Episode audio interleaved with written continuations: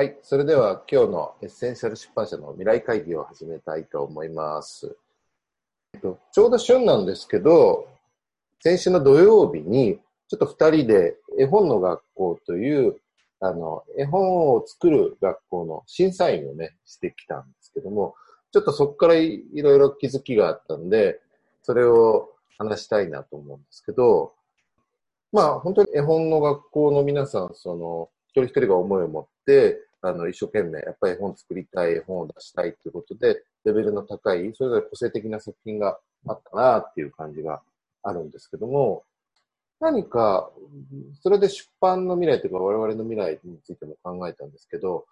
比較的みんなね、総合点を取ろうとしてるなとは思っていて、だから、やっぱり絵もちゃんと作るとか、物語もちゃんとしてとか、構成もしてっていう、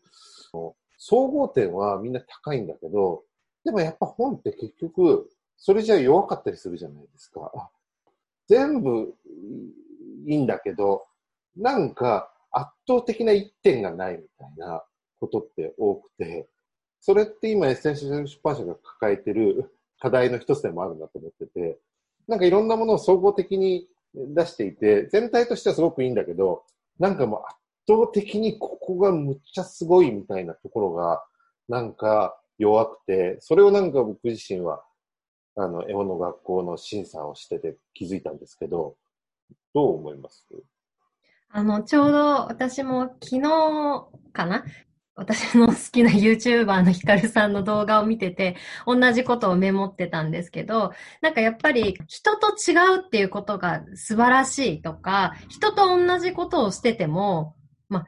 うん、勝ち負けじゃないけど勝てないっていうことっていうことについて考えていて、確かに、あの、うちで一番ちょっとえって思うタイトルなのって、例えば学校は行かなくてもいいっていう、いや、絶対学校行った方がいいっていう意見だってもちろんあるけど、そこに嫌われることを恐れずに、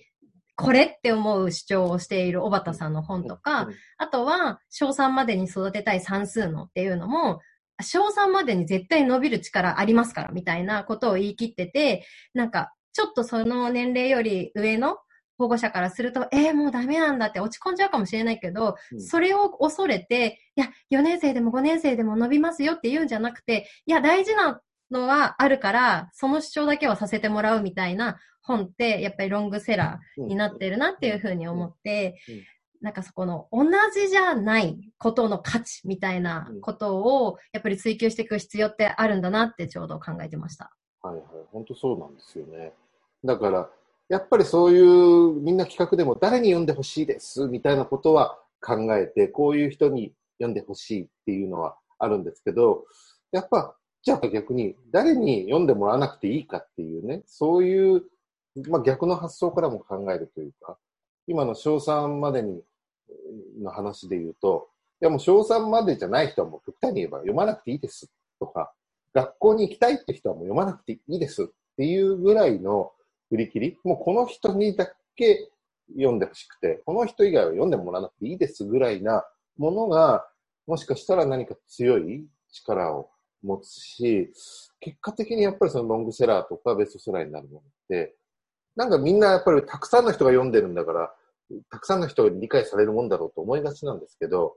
意外とそれは怪しいんじゃないかなと思うんですよね。うん、本当にそうですね。なんかやっぱり評価があると、やっぱりそこに寄せていくっていうのが人間としてあるので、まあ、評価は一基準です、一面ですっていうふうに、悦夫さんもおっしゃってましたけど、なんか本当にそこに対して評価が取れない自分を認められるかどうかっていうところって結構強さの鍵だなと思っていて、だからなんかこう、小学校とか中学校時代、もう全然評価されなかった、全然勉強できなかったんですっていう人が、こう、反骨精神パンって伸びるのって、もう評価されなくて悔しい経験なんか小学校のうちに終わってるからみたいなところがあるんだなっていうのも感じましたね。うん、そうそう。だから本当に我々も意識しなきゃいけないのは、なんかやっぱついつい総合点を高めようとしてしまうんだけど、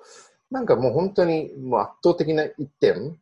っていうものにやっぱりフォーカスしても、実はいいんじゃないかな。で、特にやっぱこう小さい出版社とかのやり方としては、やっぱ総合点よりは、何か一点突破のこともやっぱり意識していかなきゃいけないなっていうのを日本の学校で学ばせていただいたという感じですね。はい、ということで、えーと、今日の未来会議は終わりたいと思います。